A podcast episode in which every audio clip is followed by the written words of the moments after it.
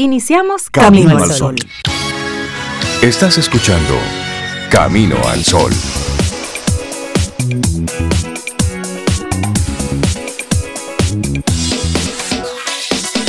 Buenos días, Obeida Ramírez, Cintia Ortiz y a todos nuestros amigos Camino al Sol oyentes. Buenos días, sí, es de día. ¿Cómo están? Aunque no lo crea, yo estoy muy bien, sí, Rey. Espero que tú también. Hola Cintia, ¿cómo estás? Muy Laura bien. Sofía y nuestros amigos y amigas ya conectados y tomando café con nosotros. Salud, aunque debería brindar ahora en este momento con un pedazo de pizza. Con un pedazo Sería de pizza. ¿Y por qué? A brindar un pedazo de pizza, ¿Pero por qué brindar con pizza? porque hoy es el Día Mundial de la Pizza. Mmm. Y Ah, voy a comer eso. pizza hoy para celebrarlo. Claro, como A debe me, ser. a mí me encanta la pizza. Qué bueno. Buen día, Sobe. Invita ¿Cómo a están uno porque yo la, la pizza me la como también. Mi mami Sí, me deja. Mira, buenos días, Rey. Buenos días, Laura. Y buenos días a ti, Camino al Sol oyente. Si te gusta la pizza, acompaña a Sobeida Ramírez en el día de hoy. Bueno, pues yo- Celebrando Sí, sí. como debe Yo ser. acompaño comiendo a. Sobe. A mí me gusta la pizza. ¿Te gusta la Sí, pizza? Vamos sí, a sí, comer sí. pizza y Sí. nos tomamos A una mí me gusta, yo me la como. la no es mi comida favorita, pero yo me la como. Y además No. hoy hay que celebrar. Bueno, gracias a Dios que no es, comida, no es tu comida Yo favorita. no tengo una comida favorita. Gracias a Fuera. Dios. Todas, todas Si las comidas fuera. son favoritas. A mí, ¿cómo Ah, que dice el Rey? tema. Tú la ves así, de que Sí. finita. Esa es boca estándar. Yo Sí. como de todo y me gusta comer come de muy todo. bien. Gracias a. Dios que no es su comida favorita. ¿eh? Gracias a Dios. Ay, A mí me Sí. pueden invi- invitar a lo que sea. Sí, que lo sí, que sí. sea se come. Bueno, y hoy nuestra actitud camino al sol para este miércoles. A veces lo que necesitamos es una recarga de energía para seguir el ritmo. Sí, eso es lo que se necesita sí. en algunos momentos, porque hay en alguna ocasión en la que usted quiere como soltarlo todo. Entonces no espérese, usted ha llegado muy lejos, espérese. Usted hace así, se detiene, la carga medio la acomoda un poquitito, ¿m? se puede comer un pedazo de pizza si quiere y sigue avanzando. Pero no, no se puede soltar las cosas así por así, no, espérese. Claro, y espérese. andar con ese juidero. Rey, ¿cómo tú te recargas? ¿Cómo tú recargas? Y Cintia, ¿cómo, cómo tú recargas? Yo me recargo haciendo silencio, Zoe. Sí, Sí, de forma consciente. Yo, por ejemplo, digo, mira, tal día no voy a hablar y no hablo, no emito sonido alguno. Y eso a mí me recarga de energía. pero por un día completo o un No, rato? no, tomo Un rato. ¿eh? ratos, pero ratos conscientes. Ratos que se, sí, a conciencia. Mira, entre tal hora y tal hora no voy a hablar. Y entonces hago un ejercicio de, de soledad, de silencio y de quietud. Y medio me, Ay, me me retraigo un poquitito. Y eso me da mucha energía. Y no tiene que ir a ningún lugar, ¿eh? No. Está, está estando aquí en la casa. Sí, tranquilo. aquí en la casa, tranquilo. Y, y sigo Sí, compartiendo y sencillo. haciéndolo todo. Pero al estar Pero en silencio, como que la mente comienza a bajarlo las revoluciones. Medio me. No que me aíslo, pero sí trato de estar en algunos espacios solo. Tranquilo. Sí, tranquilo. Sí. Contigo. Conmigo. contigo. Óyeme, y eso me da energía. Cuando vengo de allá para acá, ¿Y tú, Cintia, cómo, cómo te recargas? Yo apago computadoras. Yo, a diferencia de Rey, no tengo ese, esa facilidad o esa habilidad de decir, tal día voy a, a tomarme una hora para, para eso. No, yo soy más espontánea. Todo el que me conoce lo sabe. Aquí en Camino al Sol ya los oyentes lo saben. Siento un momento en el día en el que estoy, ya que me siento a, a tope, pues me retiro, apago mi computadora un ratito. Y generalmente me pongo a hacer una actividad, pero me pongo a hacer una actividad distinta. Así sea barrer el patio, señores, pero es hacer otra cosa. Pongo algo de música.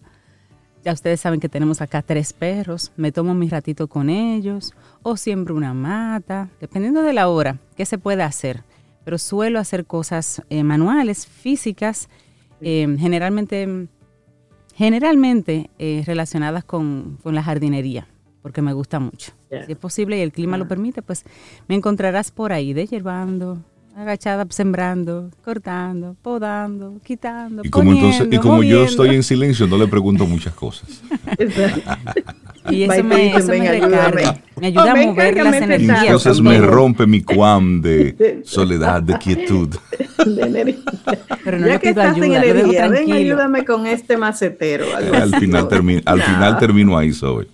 Al final. Yo, yo, yo me recargo parecido como a Reinaldo. Como aquí en la casa me desconecto de todo y me quedo así como conmigo, sin hacer nada, un ratito. Tengo varias formas. Otra es que en mis recesos, en mis pausas laborales, yo me tiro al piso y Lía viene y se me sienta al lado y empezamos a darnos cariño. Eso y eso me recarga. Eso me recarga aquí con mis peques. Sí, y los fines de semana sí, me recarga dar vuelta en la ciudad o coger carretera. Eso me gusta. Sí. Me encanta. Sí, eso me recarga mucho, manejar. Sí, manejar, pero carretera. carretera. Carretera. Ah, no de forma graciosa meterme en un tapón. No. A mí, a mí sentarme dije, fin de semana. Fin de semana. Pasear fin de semana y por ciertas calles. Sí. En la semana no. Fin de semana. Para mí, si es posible, si la, la hora lo permite también, el momento, eh, bajo el malecón.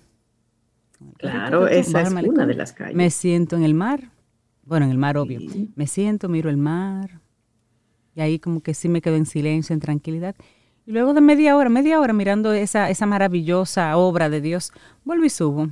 Estamos hablando de una distancia, pero yo la recorro feliz porque realmente tengo esa conexión con el mar. Y nuestros caminos al sol oyentes, ah, ¿cómo lo hacen? Pero nosotros estamos aquí en intimidad. Claro, pero que nos digan en el 849-785-1110 que nos comenten, que nos cuenten qué hacen ellos para, para recargarse de energía.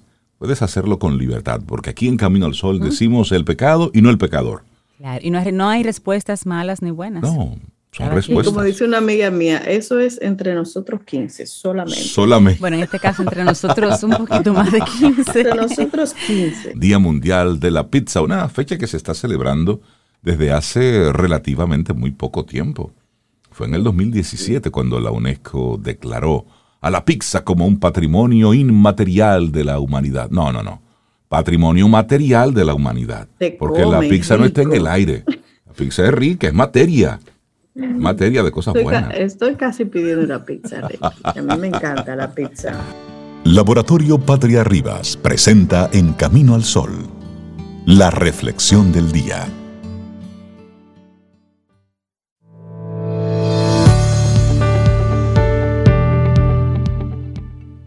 El principio del arte es hacer una pausa, no pasar por alto. Gersy Kosinski. Contra la automatización, pausa y belleza. Ay, me encanta ese título. Me gusta eso, pausa y belleza. Lo negativo de la automatización del pensamiento, de los sentimientos y de las acciones es que nos impiden llevar una vida genuina.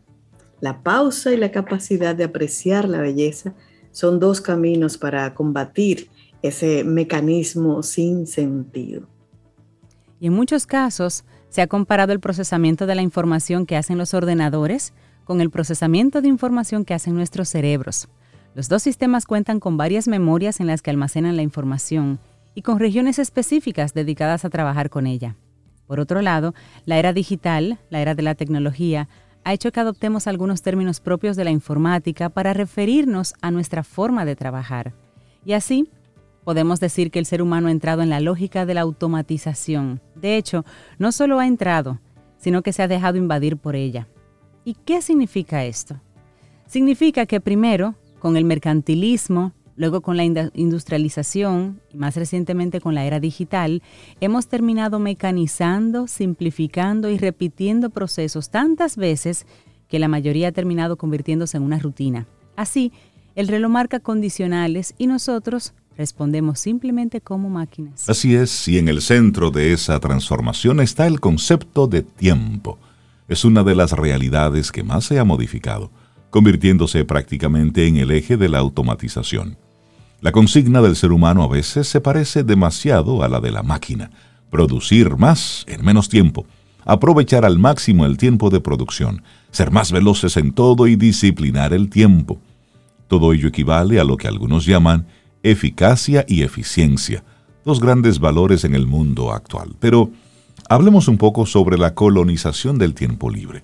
Se supone que uno de los propósitos de la tecnología es liberar al hombre, permitir que no invierta tanto tiempo en las tareas mecánicas y que disponga de mayor cantidad de ratos libres. Sin embargo, la misma era digital ha diseñado espacios y dispositivos que, de un modo u otro, terminaron también invadiendo esos ratos de descanso y de ocio. Y primero fueron, Rey y Cintia, los medios masivos de comunicación. ¿Qué hicieron? Irrumpieron en la sociedad como vías de entretenimiento y facilitadores para la circulación de información. La radio o el cine, los primeros medios, no estaban ahí 24 horas en todas partes.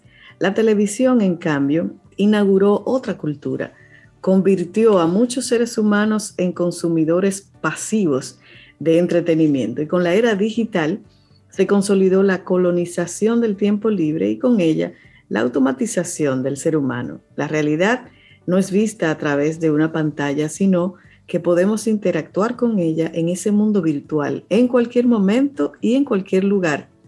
Muchas horas libres se le dedican a las redes sociales o a ir de aquí para allá en el ciberespacio. El tiempo libre ya está también preformateado. Paralelamente, la doble moral promueve y proscribe las adicciones. La industria legal e ilegal genera una impresionante cantidad de dinero con el tiempo libre de la gente. Libre entre comillas. ¿eh? Entre comillas, libre. Así ya, es. Está, ya está atado. Pero no, contra la automatización, que es lo que estamos hablando, pausa y belleza. Y es que cada vez somos menos pacientes, menos capaces de involucrarnos en realidades que exijan trabajar con dificultades y con contradicciones. El dejar que los procesos fluyan y que los conflictos se aborden y se resuelvan van en contra de la automatización. En esta lo que importa es simplificar y alcanzar resultados observables tan pronto como sea posible. Esta nueva manera de reaccionar ante la realidad es efecto de esa pasión por la inmediatez, por la velocidad y el deseo de llenar el tiempo de lo que sea y con lo que sea. Lo inmediato produce unos placeres y unas formas de felicidad con frecuencia pasajeras. Esta forma de experimentar la vida fácilmente nos conduce a estados ansiosos. Es como, y dice el autor, como si nos tragáramos las experiencias Sí, en vez de saborearlas. Es como ¿Es cierto? engullirlas. Sí, cierto. Sí, es cierto. También una manera de incrementar el número de vivencias, disminuyendo la calidad de las mismas. Quiero hacer mucho en poco tiempo, pero todo eso que hago es como insulso, superficial, poquito. Pausar y bajar el ritmo es una condición necesaria para superar la automatización, es decir, ese consumo frenético de experiencias. Bueno, y la belleza es una de las experiencias altamente gratificantes de la vida. Descubrir lo hermoso en una palabra, en un acto, en una idea, en una persona o en cualquier tipo de realidad llena de dicha. Sin embargo, lo bello no suele ser eso que se capta a primera vista. Todo lo contrario, lo verdaderamente hermoso se toma su tiempo para manifestarse. A su vez, lo bello tiene un poder enorme, llena de vida. Claro, la automatización se refleja en las rutinas y en todo aquello que se repite de forma incesante. Palabras, ideas, acciones, formas de hacer, etc. Su aspecto más negativo es que nos priva de experiencias genuinas y profundas. También aleja la posibilidad de mirar la realidad desde otro punto de vista. Nos lleva a actuar sin pensar ni sentir intensamente y eventualmente nos deprime o nos angustia. Contra la automatización, pausa y belleza. Escrito por Edith Sánchez y lo hemos replicado aquí, firmamos también ahí, aquí en Camino al Sol. Laboratorio Patria Rivas presentó En Camino al Sol, la reflexión del día.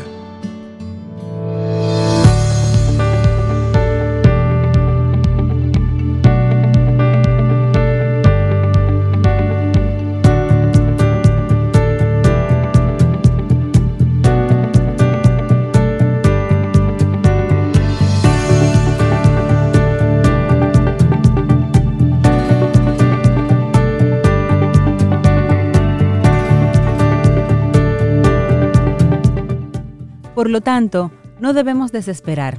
En cambio, examinar la situación, considerar cuidadosamente las acciones que debemos tomar y luego nosotros mismos frente a nuestra tarea común, en un ambiente de sobria resolución y confianza tranquila, sin prisa, pero sin pausa.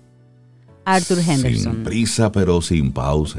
Vamos avanzando en este camino al sol y te recuerdo nuestro número de teléfono de WhatsApp, el 849-785-1110. Escríbenos, envíanos tus mensajes y a propósito, hay algunos amigos Camino al Sol oyentes que nos han estado diciendo cómo, cómo hacen su recarga. Por ejemplo, Carmen dice, mi recarga favorita, un ratito de buena música y listo, a seguir el día. Mira, Sobe, es como... Carmen es de tu línea, Sobe, y Nubia es de la mía. Porque Nubia dice que una manera de, de recargar energía para ella es caminar, estando en contacto con la naturaleza, mimar a sus maticas, sus matas, entre otras cosas.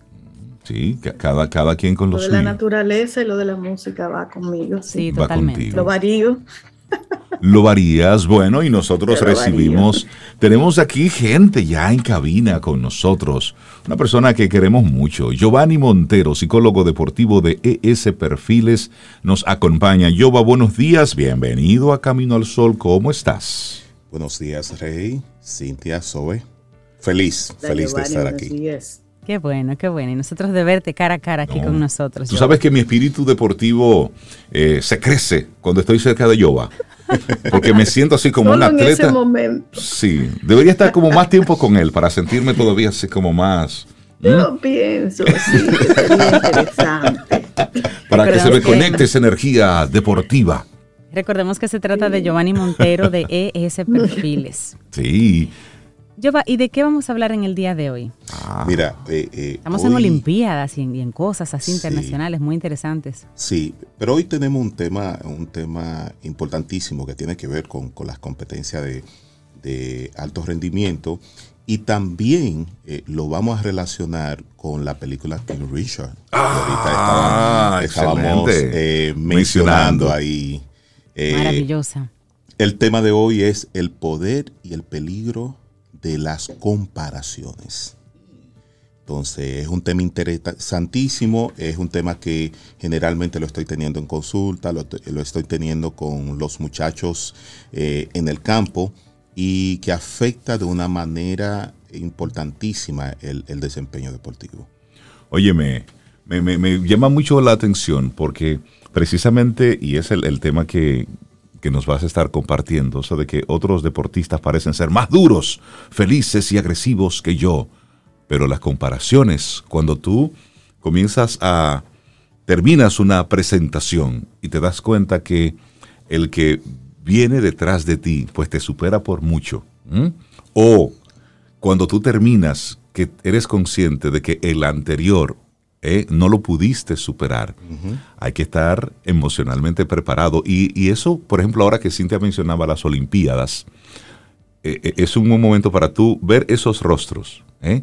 darle seguimiento a esa wow, es decir, ese, ese sí, lo hice sí, sí. o ese oh, estuve cerca de hacerlo. Fíjate, un fenómeno que ocurre mucho y sobre todo con aquellos atletas que tienen experiencia olímpica. Uh -huh. ya, está, ya, estamos hablando del último nivel de, de, de la carrera de un, de un, atleta, de que generalmente esos atletas cuando no sienten la confianza le dan el 50% de, eh, al, al, otro, al, al adversario. Uh -huh. Y están el 50% convencidos que no van a tener éxito. Wow. Así es que salen. Así es que salen. Entonces ahí es que comienzan las comparaciones. Y es que es más fuerte que yo, se ve más agresivo que yo mm. y entonces no voy a tener los resultados. Entonces e, es una trampa psicológica. Uh -huh. Y esa trampa psicológica una vez, una vez el atleta cae, es difícil sacarlo. Wow. ¿Se puede sacar? Sí. Pero hay, hay, algunos elementos que hay que trabajarlo, hay que verlo. El, el atleta tiene que ser consciente de que está en ese proceso para poder sacarlo de ahí. Oye, interesante. Sí. Eh, y, y, y, sobre todo, eh, este, esta condición psicológica, eh, el atleta, en la mayoría de las ocasiones, no, no cae solo. Viene por algún elemento externo. El padre, el entrenador, los compañeros. Y entonces ahí es, ahí es que nos vamos a la, parte de King Richard. Eh, según la historia de la película, dos talentos, un padre, dos talentos. Pero en, todo el desarrollo de la carrera de las niñas, hasta convertirse en profesionales, nunca hubo una comparación. No. Es decir, tú tienes talento, tú tienes la edad, yo te desarrollo. Exacto. Tú tienes talento, espera. Entonces, eso permitió que entre las hermanas no, no existía la no rivalidad. la rivalidad ni, la, ni la competencia entre ellas. Ellas se cuidaban. Se cuidaban. Incluso en, el momento en que ellas ya profesionales eh, eh, compitieron entre sí, lo hicieron con esa, esa familiaridad, esa hermandad eh, entre ellas y no, no hubo tensión. Hubo tensión. Entonces es importante eso. Cómo un sujeto sin conocimiento del proceso y con conocimiento eh, eh, limitado de lo que era el, desarrollo de tenista, en ese momento logró hacer eso. Pero ahí hubo una, una programación desde el primer momento. Él es tenía decir, su plan. él tenía su plan. Él estaba claro en lo que, en lo que quería. Así es. Para ellas. Así es, así es. Y eso incluso aumentó la competitividad en las jugadoras, en ambas. Porque un momento en cuando eh, creo que era Venus que estaba jugando eh, un torneo, Serena se inscribió y se fue al otro lado a jugarlo. Exacto. dice, no, pero espérate, esto es, eh, esto es lo que yo quiero. Yo no quiero compararme, yo no me estoy sintiendo mal porque, porque mi hermana se está, se está desarrollando, pero esto yo quiero, yo quiero demostrar esta parte. Fíjate el cambio importante en la, en la psicología deportiva de estas jugadoras. Claro. Por eso, por eso hemos dicho en más de una ocasión a todos los padres, madres, que vean esta película, King Richards, que es la historia de el papá de, Venus y Serena Williams. Decimos que es, la, que es la historia del papá porque él es la figura principal y todo va en torno a ellas. No es una película sobre las hermanas Williams, no. Es sobre él y cómo él y la, y la esposa iban ahí trabajando y llevando, pero realmente era la figura de principal de cómo él manejó toda la situación, porque ahí se ven varios aspectos positivos para la educación de, niños en, zonas vulnerables, en zonas de riesgo, de, peligro, y por otro lado, la importancia de una programación positiva en los hijos. Y luego, cómo, cómo, cómo no desmayar a pesar de las vicisitudes, no desmayar y seguir el plan, la programación. Por eso es que eh, entiendo que es, es, un buen elemento para que los padres, las madres vean esa película. Así es, así es. Incluso cuando, cuando nosotros podemos... Eh, eh, tenemos que verla. Te va a gustar mucho. ¿No la ha visto? Sobe, te invito a que la veamos. Fíjate que te decía que una de, las características eh, que, son, eh, que, es afectada eh, por, por, esta comparación es la, auto, la autoconfianza y la autovaloración del atleta como tal. Entonces, el atleta comienza a pensar de esta manera para que para poder tener la admiración de las personas o poder ser aceptado, yo necesito ser esto. Y hace, y hace esa, esa figura mental que él quiere seguir. Pero no necesariamente ese atleta tiene esa característica que yo le estoy atribuyendo.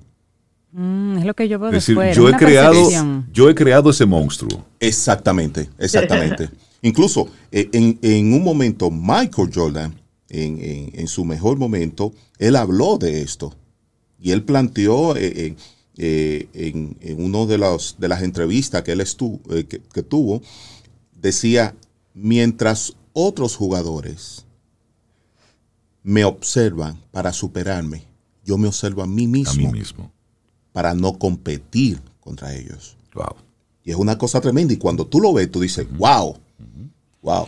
Pero, Jova, ¿cómo, cuando tú estás en una competencia, tú estás compitiendo contra una persona que puede hacerlo más rápido que tú, puede ser más fuerte que tú, es decir, hay un punto de comparación. pero ¿cómo yo evito que esa comparación me juegue en mi contra? Mm. Excelente, excelente. Y justo ayer yo estuve trabajando con, con las muchachas del voleibol es, e, esa característica. Le decía, ¿cuál es el momento preciso en que los miedos salen? Ya se quedaron mirando. ¿Cuándo sale el miedo? ¿Cuándo sale el miedo? Entonces, cuando tú te vas a enfrentar a una situación de la cual tú estás consciente que no está preparado, sale el miedo. Interesante. Entonces, ¿dónde sale el miedo? En competencias. En competencia. Mientras tanto. ¿Y que, lo, ¿Y que lo detona? Exactamente. Yo, mientras tanto, sé cuáles son mis debilidades, conozco cuáles son mis fallas, pero no la trabajo porque no quiero lidiar con ellas. Y no me doy cuenta de que esas debilidades son las que yo necesito para poder competir al máximo nivel en mi categoría. Entonces, ahí es que, e, es que toma una, eh, una, relevancia tremenda este tema. Ahí es que viene la comparación. Entonces, cuando, cuando yo tenía que ir al gimnasio y desarrollar la musculatura, que me enfrento a Rey y veo este tipo que está definido completamente, yo dije, oh, oh, hay problema. Entonces comienzo a buscar el botón de pánico para apretarlo.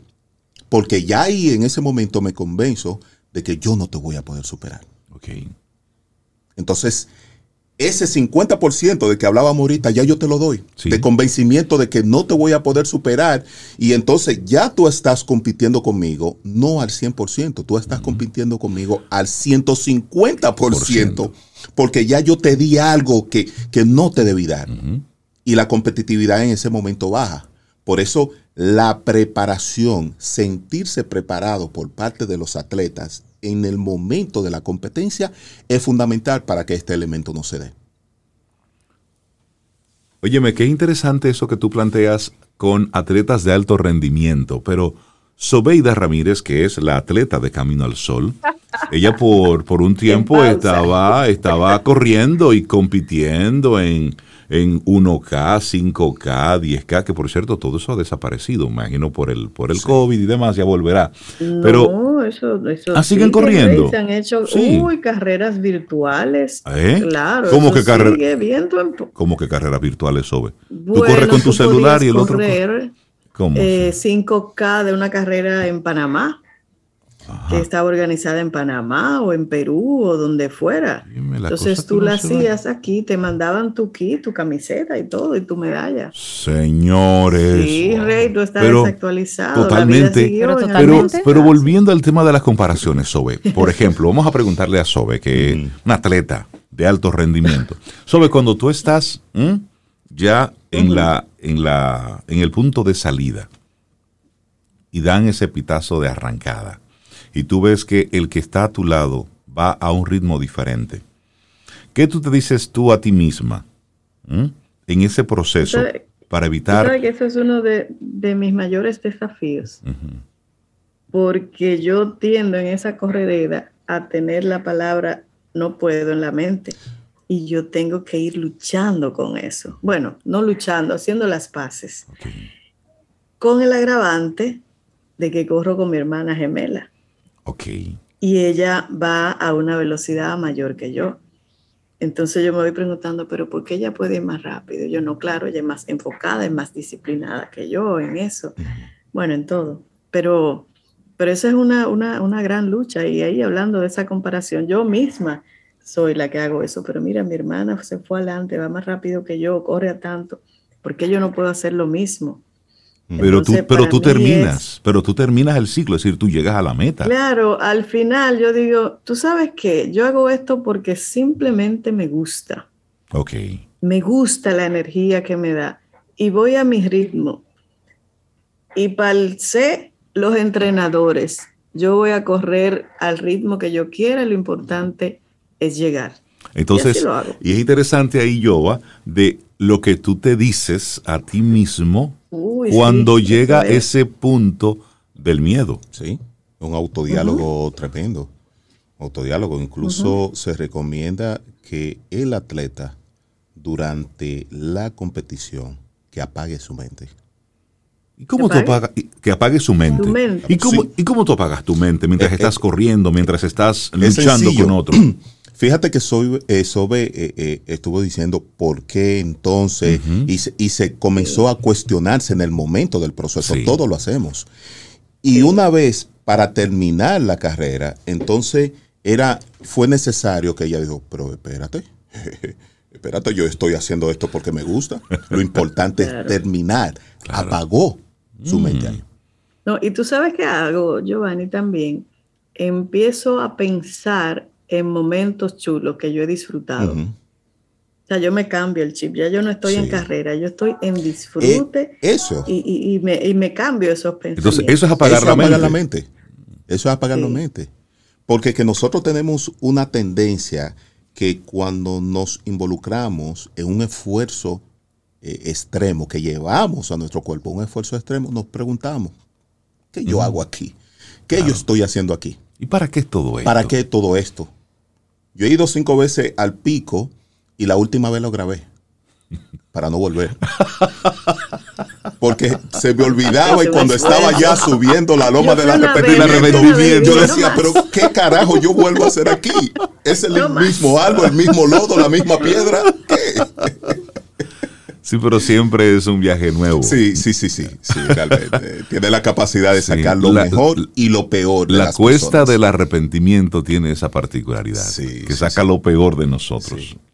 Pero, pero eso sí, eh, eh, eh, quisiera aportar de que compararse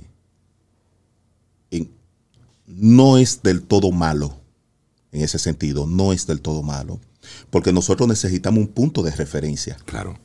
Ahora, cuando yo me comparo, no trabajo mis debilidades y tengo miedo de que tú me superes, ahí se convierte en algo, en algo negativo.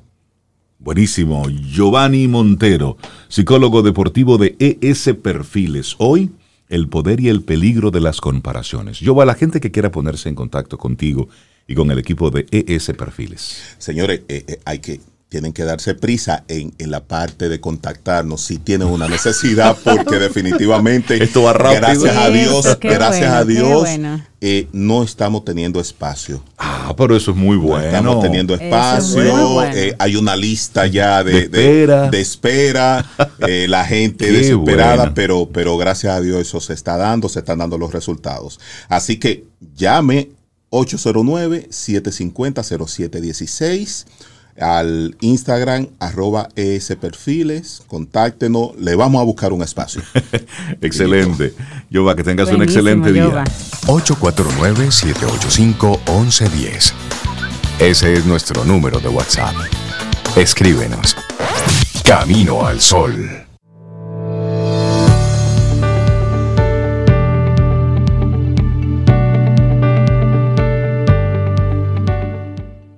Una frase anónima que recogemos para ti hoy dice, no pierdas el tiempo afligiéndote por errores pasados.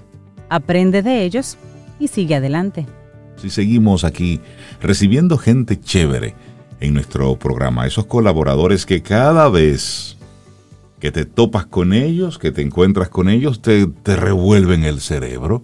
Oye eso, ¿conoces el cliente 4.0? Pero si estamos todavía tratando de entender a un, al 1.0. Y ahora viene Caril Taveras de Ideox a hablarnos sobre el cliente 4.0. Caril, buen día, ¿cómo estás? Hola Rey, Cintia, Sobe, Laurita y a todos los Camino al Sol oyentes. Qué placer estar nuevamente con ustedes. Para nosotros también un placer, Caril. Y tú siempre subiendo la barra. Eso es para que estemos siempre activos y en conocimiento total. Así es, Caril es quien trae esos temas acá.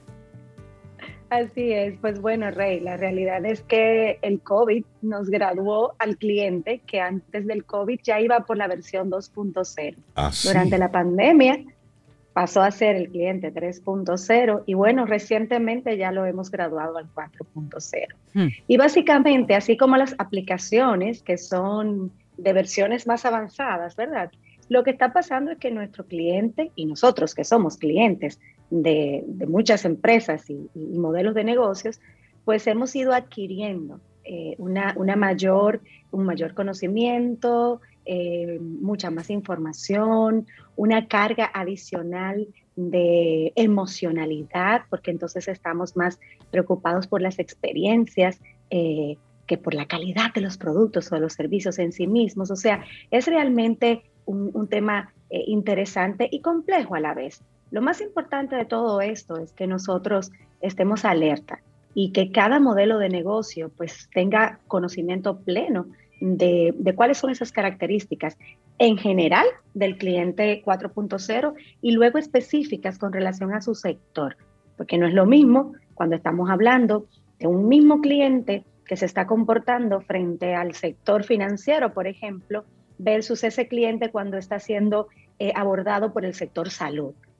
Hay características que son eh, homogéneas y que, que le acompañan en cualquiera de sus eh, segmentos, ¿verdad? O, o, sectores de mercado donde ellos se, se, encuentren, pero luego vienen las características puntuales que tienen que ver mucho más con qué espero yo de este modelo de servicio, de este modelo de sector en este momento. A veces somos clientes muy pacientes frente a una realidad puntual, pero luego somos muy impacientes frente a otra. Y es eso, es que eh, eh, toda esta dimensión nueva de digitalización ha ido subiendo nuestra vara.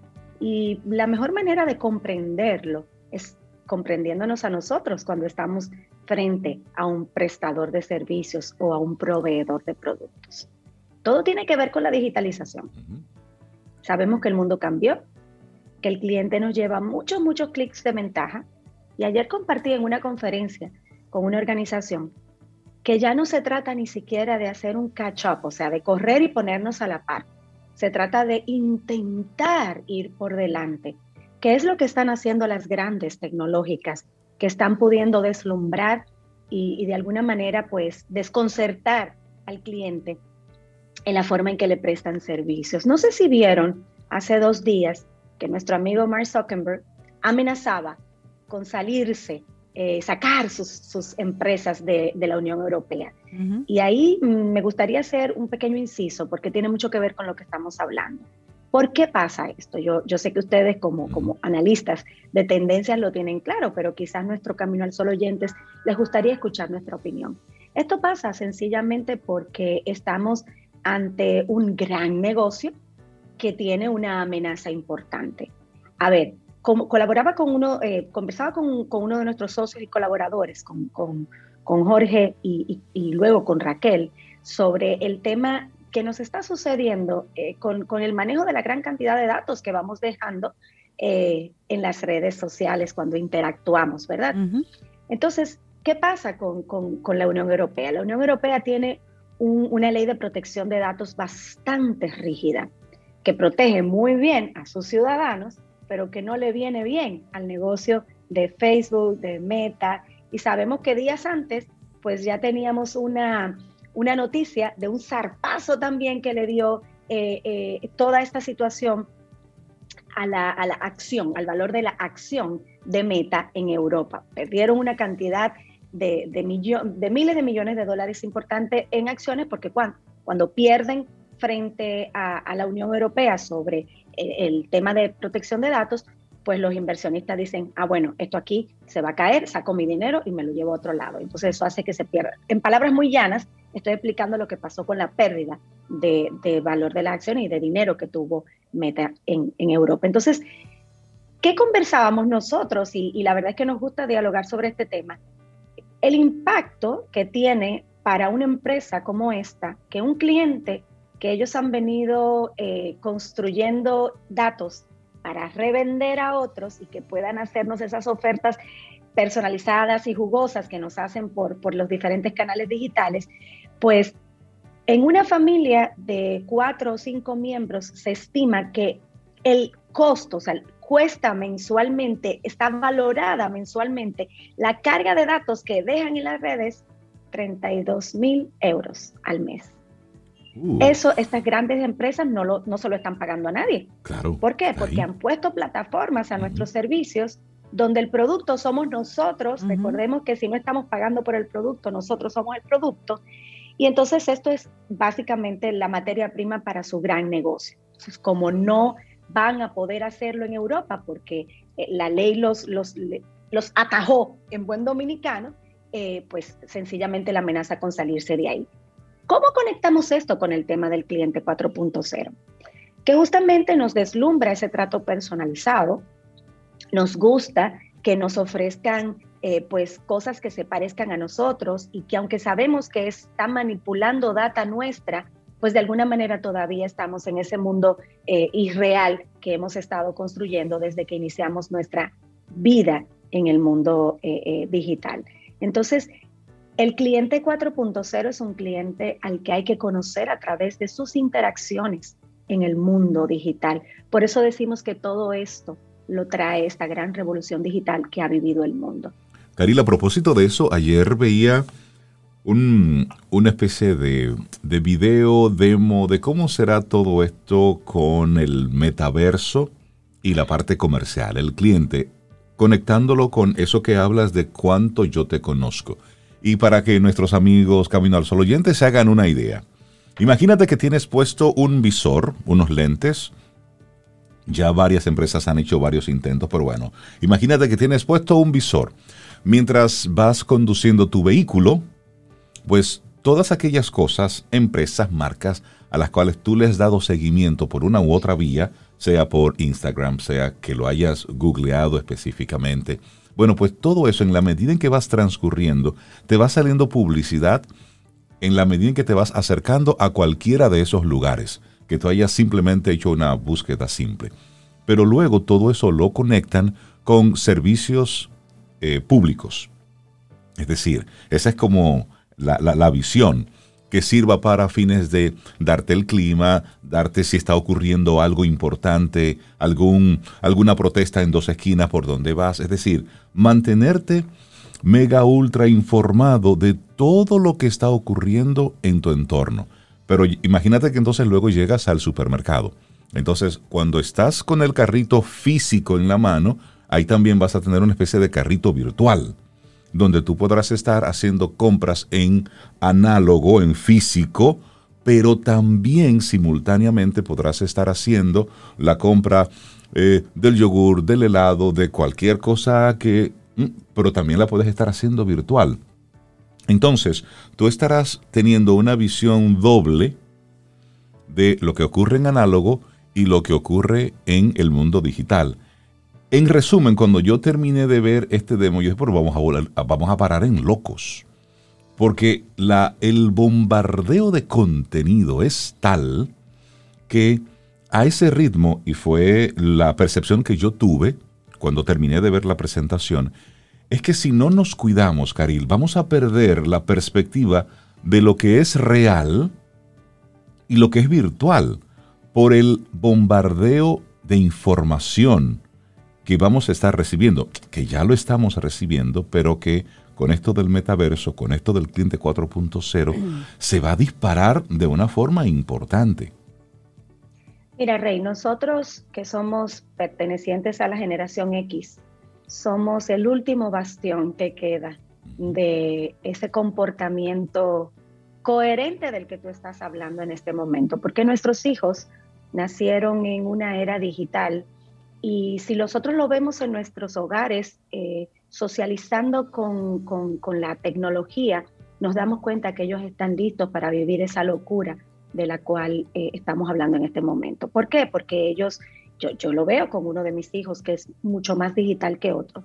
Él tiene dos iPads, porque tiene el iPad del colegio y su iPad personal, tiene un dispositivo, o sea, tiene un smartphone y la televisión es como un objeto obsoleto para él. él. no ve mucho televisión porque para que él va a ver televisión si lo que él ve en la televisión es Netflix y él tiene Netflix en sus tres dispositivos.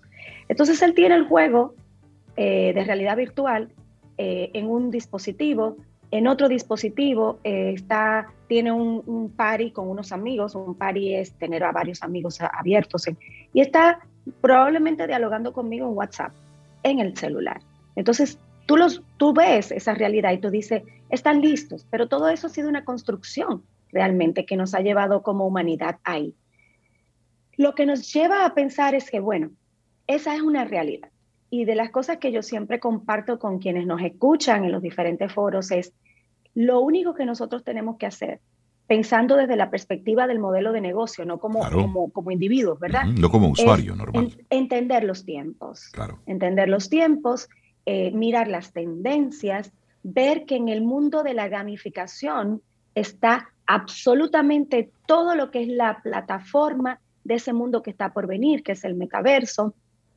Eh, hay, hay dudas de si el metaverso va a ser una realidad o no yo pienso que ya es una realidad y que realmente eh, nosotros somos los últimos que, que viviremos en, esa, en ese mundo más híbrido sí, porque hay una, hay una, que, estamos viviendo. Hay una brecha importante. Nosotros, y estoy de acuerdo contigo, seremos de los últimos en, en vivir la experiencia completa. Completa. Se estima, y de hecho hemos compartido una newsletter sobre el tema eh, en, nuestra, en nuestra cuenta de, de LinkedIn, se estima que en los próximos 10 a 12 años estaremos viviendo completamente eh, una experiencia en el mundo metaverso. Eso significa que vamos a, trabajar probablemente allí, que vamos a socializar probablemente allí. Y bueno, cuando comenzamos a mirar noticias como la que salió recientemente de una británica que pone una denuncia porque ella fue violada en el metaverso. En el metaverso. Entonces tú dices, bueno, realmente el asunto eh, es, está tomando otro, otro, otro clima, ¿verdad? Otro color. Eh, pero a lo que nos ocupa, que es cómo nosotros como líderes empresariales, como emprendedores, como analizadores de tendencias para poder agitar el piso de otros y que se activen en este tema, eh, debemos mirar esto. Es bueno, es una tendencia que está muy marcada, vamos hacia allá. ¿Cómo preparo mi modelo de negocio para poder estar listo para tener un espacio en ese nuevo mundo que nos espera, es conociendo a ese cliente 4.0.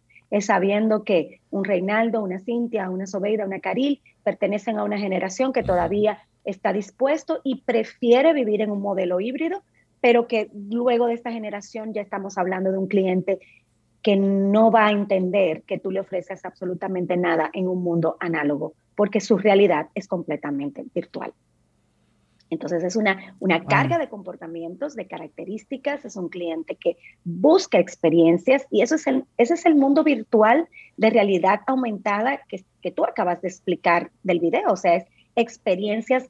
Eh, ¿Y qué pasa con las experiencias? Es, es, como una especie de droga. Probamos un poquito y queremos algo más y queremos algo más. Entonces ya nada nos satisface. Entonces las marcas, las grandes marcas, están en la carrera de crear la mejor experiencia posible, que se supere a sí mismo. Y hoy una de las tendencias más importantes es invitar a que sus clientes sean los que generen esas experiencias para las marcas. Ahora se invierten los roles en este nuevo mundo. Es decir, que estaremos en poco tiempo solamente viviendo en nuestra cabeza. Eh, bueno, parecería una película. sí, sí, sí. Hay una película. De los 70. Pero, Hay una película que se llama Ready Player One que básicamente muestra como un mundo avanzado así ya, que todo es metaverso, todo es una, viviendo en una realidad, en una realidad virtual muy bonita, pero su, su, su vida análoga es realmente muy decadente. Eso también hay que... Un desastre. Y eso no es para nosotros ni asustarnos, no, no, no, no, no. No, no. Es lo que hay, entonces es una, realidad. Lo que hay es... Pero contraten su empresa a un par de millennials, a un par de jovencillos de esa generación para que tenga una mirada fresca en su empresa sobre el tema. Y, Cintia, mirar hacia Hollywood, porque Hollywood ha sido un laboratorio importante de, de, ha ido preparando. Ha ido preparando mentalmente. En, el blog, en el, en el newsletter que yo les comentaba, eh, yo recomiendo ocho películas y, y, hay películas de los 90 ahí que ya nos venían preparando para este mundo, el que estamos viviendo y el que vamos a vivir. Entonces realmente cuando nosotros estamos frente a una pantalla de cine o un televisor y estamos viendo una película que nos parece muy absurda, trate de, de, sacar no solamente el mensaje de la película, sino qué de eso están probando conmigo en este momento, porque eso es Hollywood, realmente eso es Hollywood. Entonces creo que la respuesta, como tú bien dices, no es asustarnos ni preocuparnos, sino ocuparnos. Ocuparnos porque es algo con lo que no podemos realmente luchar, podemos decidir, me salgo de todas las redes sociales, no vuelvo a compartir data mía, pero realmente es imposible porque el mundo está completamente conectado y nosotros somos, estamos bancarizados, nosotros estamos en el servicio de salud, nosotros utilizamos aplicaciones, nosotros utilizamos aplicaciones para, para movernos en, en, las ciudades, o sea, eh, tenemos un celular inteligente que está colectando información nuestra todo el tiempo, eh, compramos en nuestras casas una Alexa, o sea, al final estamos completamente metidos en ese mundo que nos asusta, pero que la realidad es que tenemos que conocerlo. Y si no lo tienes tú, lo tiene una persona que está en tu entorno. Por lo tanto, por vía de consecuencia, estás conectado. Caril Taveras de Ideox, el cliente 4.0. Interesante, y esto para que los, los empresarios, no importa el tamaño, estén enfocados, que el cliente cambió, que el cliente está cambiando constantemente. Y hay que manejar todo esto desde la estrategia para tener entonces una buena operación. Karil, la gente que quiera ponerse en contacto. de datos, Rey, claro. analítica de datos, hay que analizar data, porque es, es el petróleo de, de hoy. Bueno, eh, para contactar con nosotros en Ideox, mm, nuestra página web www.ideox.net y por ahí pueden entrar a, y conectar con todas nuestras redes. Eh, les recomiendo mucho esto, estos newsletters que hemos estado trabajando a partir de este año, porque son temas de tendencia, eh, son temas de, de, lo que estamos viviendo en este tiempo, un poco más ligero para que podamos eh, masticar un poquito, porque es nuestra, es nuestra cruzada, es tratar de llevar un poco de lo que hemos ido analizando, entendiendo, estudiando y viviendo en nuestro día a día. Buenísimo. Gracias por ello, Caril. Que tengas excelente día. ¿Quieres formar parte de la comunidad Camino al Sol por WhatsApp? 849-785-1110. Al Sol.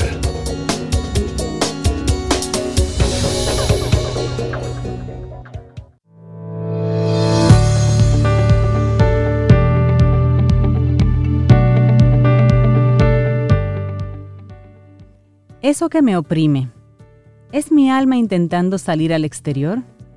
¿O el alma del mundo llamando a mi corazón para poder entrar?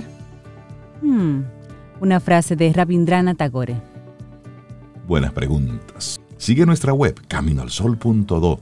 Ahí es posible que encuentres cositas que te gusten y si te gustan, compártelas. Y si no te gustan, bueno, pues nada, ¿qué vas a hacer?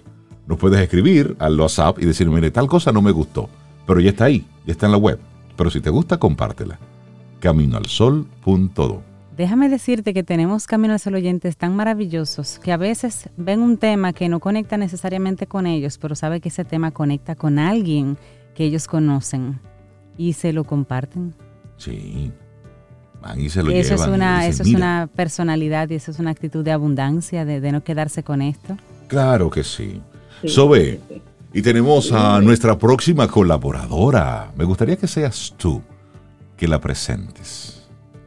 Sí, tú sabes que, qué buen momento para escuchar lo que nos va a compartir esta psicóloga clínica, máster en neurociencias y educación de la Columbia University. Además, especialista en evaluaciones psicométricas, pero nos trae hoy un tema bien interesante.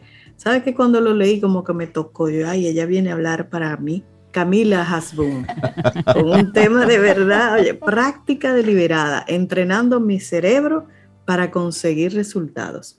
Eso suena bien. Camila, bienvenida, ¿cómo estás? Buen día, Camila. gracias, gracias, todo bien. Así es, suena muy bien, suena muy bien para todos, sobre todo para mí y para cada persona que quiera o esté en el proceso de desarrollar o querer desarrollar una nueva habilidad. ¿Cómo realmente podemos conseguir resultados basados en cómo funciona nuestro cerebro? Camila, ¿y realmente es posible entrenar a la loca de la casa? Claro que sí, nuestro cerebro es sumamente, sumamente entrenable y sumamente, eh, pues, eh, plástico. Y de hecho, la práctica, la práctica es una de las formas en las cuales para nosotros eh, somos más ágiles, moldeándolos y de una forma mucho más rápida. No sé si les ha tocado en algún momento ejercer práctica por sobre una habilidad, si querían lograr aprender algo. ¿Les ha pasado? Algún instrumento, algún movimiento, eh, bueno, su misma carrera, la claro. lo que fuese que ustedes eh, llegaran. En algún momento de nuestra vida siempre tenemos eh, que lograr llegar practicar algo. Practicar es lo que nos lleva de novatos al dominio de las técnicas. Y la práctica en el cerebro es muy significativa. Quiero comentarles un poquito cómo, qué es lo que sucede en el cerebro cuando nosotros practicamos de forma eh, habitual e intensa algún tipo de habilidad. y realmente es tan difícil y, es tan cansón y conlleva tanta disciplina porque nuestro cerebro pasa por una reestructuración completa. Es como lo que si estuviéramos enseñando a un niño algo nuevo y tenemos que repetírselo y repetírselo y repetírselo para que ese niño pueda dominar esta habilidad. A nivel biológico, significa que cada vez que nosotros practicamos algo, reestructuramos nuestras neuronas. Hay un fortalecimiento de nuevas vías de conexión entre ellas que van a permitir que podamos usar con más efectividad esa nueva habilidad. Nuestro cerebro no conoce en términos eléctricos lo que le estamos enseñando. Ellos van, él va a crear una vía nueva y va a, a dar un aprendizaje nuevo en un idioma que él entiende, para que cuando nosotros queramos usarla esté más o menos más dominada. O sea que a medida que practicamos la conexión, la conexión entre neuronas nueva se hace más y más fuerte, facilitando la información que va de una neurona a otra y por tanto, perdón, haciendo esta habilidad más automática y progresivamente mejor. Es como si tuviéramos en un, eh, en, un, en una selva y quisiéramos ir del punto A y el punto B y se va a hacer muy difícil al inicio y va a ser cada vez más fácil a medida que nosotros tracemos el camino de ese punto A a ese punto B. Y de esa forma se facilita la información en el cerebro. Y es tanto así cuando haces cosas con la mano derecha y decides de forma deliberada hacerla con la mano izquierda. Es como si tú no, no supieras nada. Por ejemplo, escribes con la mano derecha, ok, toma el lápiz y con la mano izquierda comienza a escribir. Y te vas a sentir que estás en kinder. Es decir, porque la A no sale y la O menos y la L ni pensarlo y el cerebro como que comienza a calentarse, Camila. Sobre, ¿no te ha pasado? Es algo así, es, algo así lo que va ocurriendo. No, y exactamente. En términos neurobiológicos, lo decimos relajando, se está calentando, pero realmente hay un flujo de electricidad mucho mayor y muchísimo más intencional, porque el cerebro está recibiendo un estímulo nuevo y tiene que comenzar a adaptarse para su dueño.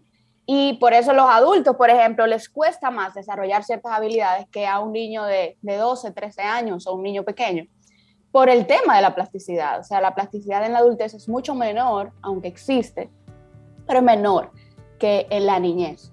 Pero en general, cuando vamos a desarrollar cualquier tipo de actividad, nuestro cerebro pasa por ese proceso de fortalecimiento, debilitamiento de otras conexiones y hace un camino rocoso hacia un camino llano a través de la práctica. Esta es la importancia de la práctica, sin embargo, no se da siempre el caso de que nosotros perfeccionamos una habilidad con la práctica. Se da mucho el caso que, que dominamos una habilidad, pero un proceso de perfección conlleva un progreso y una mejora. Y hay personas que tienen años desarrollando y repitiendo una misma habilidad, sin embargo, no hay un perfeccionamiento en ella. Por ejemplo, a mí me gusta mucho correr y para uno ser maratonista, digamos que eh, tiene que entrar en un proceso de práctica intencional. Yo nunca he entrado en ese proceso de práctica y yo corro prácticamente todas las semanas, sin embargo no soy maratonista. Ese es un perfecto ejemplo de cómo yo puedo practicar una misma habilidad y sin embargo no perfeccionarla. Correr todos los días no va a implicar que yo llegue a ser una maratonista.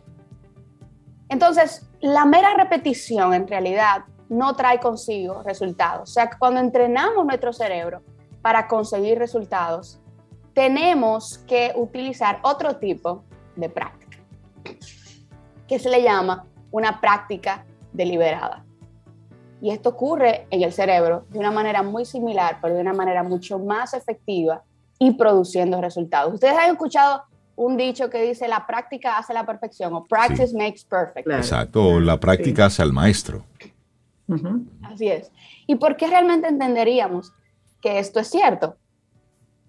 Si muchos de nosotros tenemos años desarrollando y practicando una misma habilidad, sin embargo, no sí o sí esto lleva a la perfección. No sé si les ha pasado o han tenido alguna experiencia en ese sentido.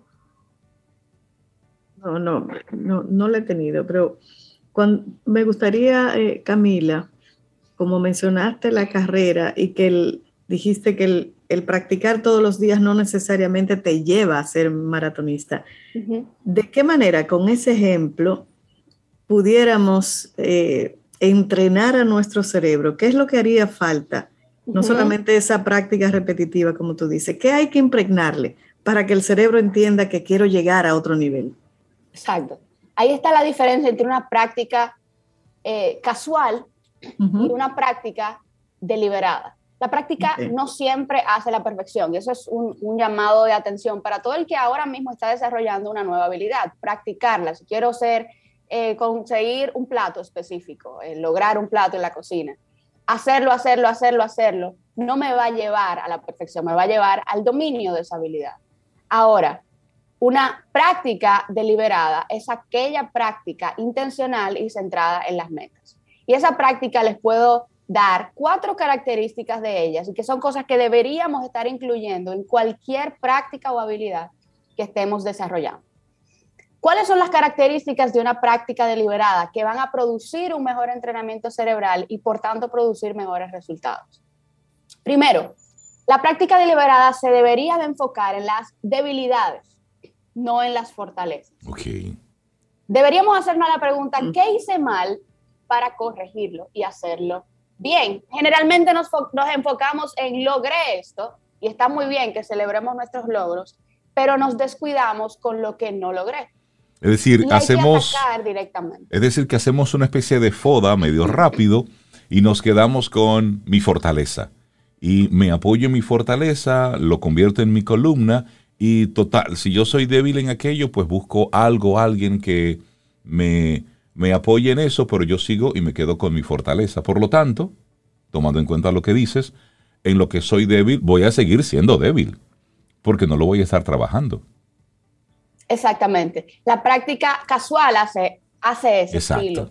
Tiene ese estilo de, aborde, eh, de abordar. Pero la práctica deliberada va a decir, ok, esto no lo estoy desarrollando. Es muy consciente de las cosas en las cuales no está habiendo progreso. Por ejemplo, en el ejemplo del corredor. Si yo sé que todos los días yo llego a una meta bajo el mismo tiempo, no estoy progresando, no estoy mejorándole el tiempo. Entonces mi debilidad va a ser en que en el kilómetro tal yo me detengo o me canso demasiado. ¿Qué voy a hacer para hacerlo bien? Entonces, concentrarme y enfocarme en mis debilidades y apoyarme de mis fortalezas. Dos, la práctica deliberada se enfoca en la calidad del tiempo, no en la cantidad. Es decir, yo puedo estar dominando eh, o, practicando correr de 8 a 8 de la noche, pero una práctica deliberada va a producir que de 8 a 9 de la mañana yo logre tener mejores resultados que si hubiera practicado 12 horas en el día. Entonces, la pregunta que deberíamos hacernos es, ¿qué hice hoy que mejoró mi rendimiento? ¿Y qué puedo hacer mañana? ¿Cuáles son las cosas que realmente están mejorando este tipo de práctica que estoy llevando? ¿Cuál es la calidad de tiempo que estoy invirtiendo en esta habilidad? Es una práctica, es un pensamiento profundo, es una disciplina profunda, es una atención plena que estoy llevando a cabo cuando estoy desarrollando esta habilidad. Enfócate en tus debilidades. Enfócate en la calidad de tiempo. Y sobre todo, a mí me encanta esta, porque soy muy mal en ella. La práctica deliberada se enfoca en la retroalimentación. A veces nosotros no queremos pedir opinión de cómo lo estamos haciendo para no visualizar nuestros errores. Eh, no queremos recibir críticas constructivas eh, de otros y somos de los que nos llevamos la crítica muy fácil a la parte personal, pero la práctica deliberada, sobre todo, cuando estamos trabajando con otras personas, es sumamente significativa de las personas correctas. Es decir, ¿dónde ven otras áreas de oportunidades? ¿Cómo puedo mejorar esta área en específico? Pedir esa retroalimentación a otros. ¿Qué estoy haciendo? ¿Cómo lo estoy haciendo? ¿Qué progreso viste hoy? Y otras personas que ven las cosas desde otra perspectiva, pues tal vez puedan ayudarnos a enfocar mejor ese proceso de retroalimentación. Eh, en esa misma línea, Camila, ¿qué tan importantes son los puntos de control de esa práctica deliberada? Es decir, ¿puedo establecer algún, de forma sistemática, puntos de control para ir midiendo los avances porque estoy haciendo una práctica consciente, pero ¿sería ese control externo o puede ser un control personal, interno? Pueden ser ambas. Hay personas que necesitan siempre un tercero o un segundo y hay otras personas que pueden ejercer muy bien el automonitoreo. Depende de mis resultados, voy a usar el monitoreo, pero eso es un punto muy importante. ¿Hacia dónde quiero ir? ¿En qué tiempo quiero lograrlo? Esas son cosas que se deben establecer antes de establecer una práctica. ¿Qué tan importante? quiero conseguir? Y en esa misma línea, ¿qué tan importante es que esté aterrizado ese qué quiero conseguir? Igual a tiempo. Se habla, hay estudios de que para tú alcanzar la maestría en algo debes dedicarle por lo menos 10 mil horas. Y cuando lo vemos así como, ¿cuánto? Ya uno se, se arrepiente. Exacto. Exactamente. Realmente es muy importante tener ese automonitoreo, pero sobre todo establecer habilidades y metas realísticas. O sea, si yo quiero aprender a tocar guitarra. La media para aprender a tocar guitarra es al menos eh, seis meses. Yo no puedo querer hacerlo en uno porque voy a estar invirtiendo cantidades de tiempo. Sin embargo, voy a desgastar mi cerebro, que toma tiempo llevar ese camino de un camino rocoso a una vía de fácil acceso en nuestro cerebro en términos de conexión neuronal, toma tiempo. Entonces tenemos que establecer metas que realmente nos permitan conseguir resultados en tiempos prudentes y sobre todo que vayamos a nuestro ritmo, sin compararnos con otras personas. Y por eso la práctica de libertad también se enfoca en la permanencia, no en la perfección. ¿Qué tanto yo puedo sostener este proceso y esta práctica a lo largo del tiempo? En contraste con qué tan perfecto yo puedo hacerlo en poco tiempo. Si nosotros logramos la constancia, vamos a lograr la práctica y la mejora en la habilidad. Pero si nosotros nos enfocamos, nos enfocamos, nos enfocamos y lo hacemos por un mes de perfecto, no hay progreso. Ahora, en un año, si logramos hacer eso, y por ejemplo, bajar de peso, que ocurre mucho, es dominar esa, e, esa habilidad, ese hábito a través de las debilidades, de la calidad de tiempo, de la retroalimentación, podemos hacerlo permanente. Entonces, esas son cuatro cosas que deberían estar ocurriendo si quisiéramos conseguir resultados. Y si quisiéramos que nuestro cerebro comience a cambiar y eh, realmente promueva ese cambio y esa, esa, eh, esa retroalimentación de su parte, pudiéramos decir, para que nosotros podamos conseguir esa habilidad que estamos desarrollando. Debilidades, calidad de tiempo, retroalimentación y permanencia. Camila Hasbun, psicóloga clínica con un máster en neurociencias y educación. Hoy práctica deliberada, entrenando mi cerebro para conseguir resultados. Camila, la gente, ¿cómo conecta contigo? Bueno, yo soy Camila Hasbun, como ya me ven por aquí cada eh, mes. Mi página es theneurospace.rd y por ahí estamos eh, compartiendo pues ese tipo de información, neurociencias aplicadas al bienestar, a la vida diaria y, y utilizando pues esta información para ayudar a todos nuestros oyentes a ser mejores. Excelente. Camila, que tengas un precioso día y muchísimas gracias. A ustedes. Bye bye. Mm. disfruta tu café en compañía de Camino al Sol.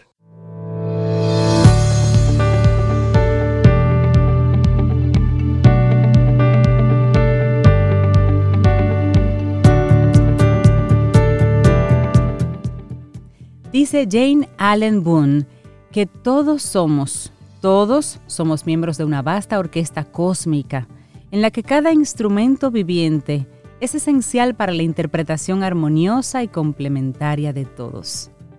Qué profundo. Nuestra última frase del día. Eso está bonito. Eso está bonito para reflexionar. Bueno, y así nosotros vamos ya casi, casi, casi ya llegando al final de nuestro programa Camino al Sol por este hermosísimo día. No sin antes. Día de la pizza. Ah, día de la pizza. Ya lo dijimos. Sobre, ¿cuál es tu pizza favorita? Ah, tu pizza favorita. Sí. con prosciutto. Ah, igual que la mía. No, porque no puede ser una pizza de jamón y queso como los mortales. la de rúcula con prosciutto. Ay, igual que el, el, pasado domingo. Finita, finita. Finita. El, el domingo yo me comí una de esas. Ya. Es verdad. Sí. Hay muchas pizzas buenas, pero esa, esa me gusta mucho y es la que tiendo a pedir. Ya, tres sobre, pero es que tú, y yo no podemos ser más, más así. Vamos a comer pizza. ¿Estás tan seguro que tú eres Ramírez, que tú eres infante? No, no, no, es que soy yo. No. Hay un primo por ahí. Hay como una conexión extraña ahí, Rey, pero maravillosa. Sí, es que nos, nos unen otras. Hay algo que nos une. Yo no sé qué es, pero yo. los que saben de eso, de ancestro y cosas, que, que nos digan, que nos den una ayudita ahí para descubrir cuál es la conexión entre Reinaldo Infante y yo. Oye, Laura Sofía, la comida.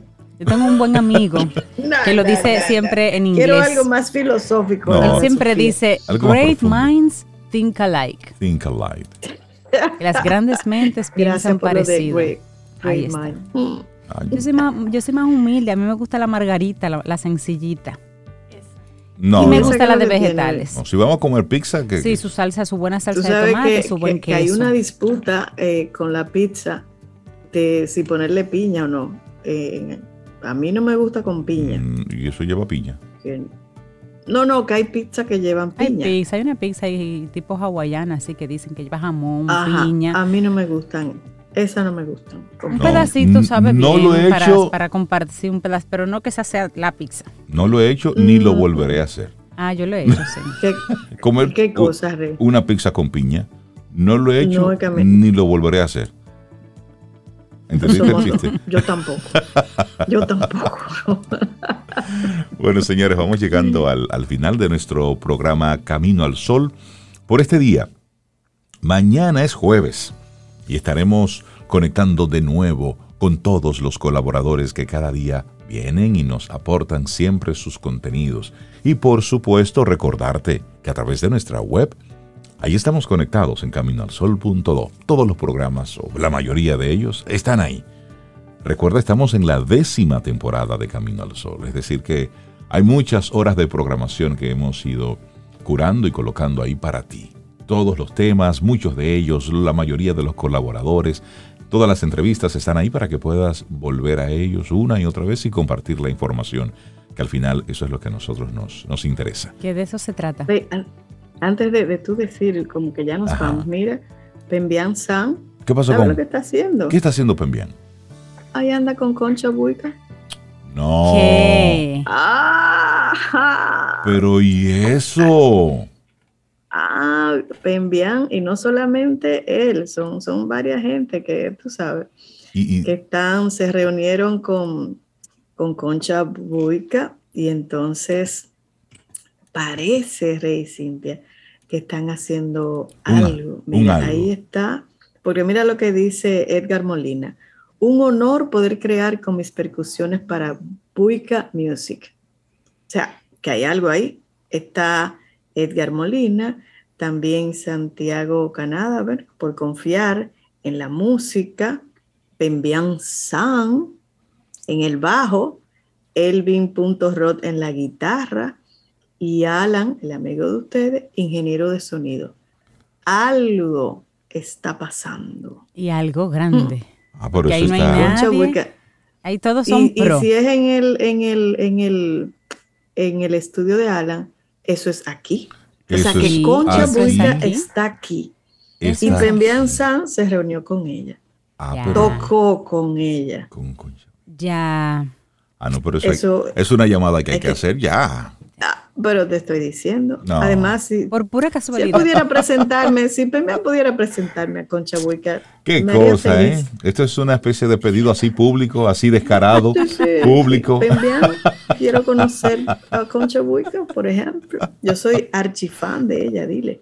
Dile, dile, dile. Es más, vamos a, vamos a ponerle dile ahí. Si vamos a cerrar con algo de si, ella. Si, si, motivamos a enviar. Pero antes, antes, antes de irnos, agradecer la, la información que nos envía Abel Rodríguez del Festival Internacional de Santo Domingo Mujeres en Corto, Fe Mujer, que anuncia la convocatoria para su décima tercera edición este año 2022 en el Palacio del Cine. Este evento exhibirá películas en cortometraje dirigidas por mujeres en las secciones en competencia nacional e internacional. Además, tienen ahí una sección de hombres en corto, con historias sobre mujeres desde un punto de vista valioso. El Fe Mujer recibe películas con temática libre en los géneros documental y ficción de 5 minutos mínimos y hasta 15 minutos máximo. En otra información, la edición 13 presenta Ópera Prima, que es una iniciativa para impulsar el formato mediometraje, en un nuevo capítulo que persigue fortalecer a nuestras narradoras audiovisuales en el proceso de su crecimiento en la industria de cine más vibrante del Caribe y América Latina. Así es que ya lo saben, FEMujer, acorde a sus objetivos de difusión del talento de la mujer dominicana y del mundo para beneficio y fortaleza de la industria del cine nacional, estará presentando funciones diarias en Palacio del Cine Sanvil y Agoramol del 24 al 30 de marzo. Para más información ahí pueden buscar en Festival FEMujer todas las informaciones al respecto. Qué bueno que se esté, eh, que se continúe con este trabajo. Hay muchas mujeres que están haciendo muchas cosas interesantes en el cine aquí. Y felicitar a Abel y a todo el equipo por ser consistente con esta presentación de, de estas presentaciones. Así llegamos al final de nuestro programa por hoy miércoles mañana. Si el universo sigue conspirando, si usted quiere, si nosotros estamos aquí, tendremos un nuevo camino al sol. Y esperamos que hayas disfrutado del contenido del día de hoy. Recuerda nuestras vías para mantenernos en contacto. Hola arroba caminoalsol.do. Visita nuestra web y amplía más de nuestro contenido. Caminoalsol.do. Hasta, una, próxima, edición y pásala bien.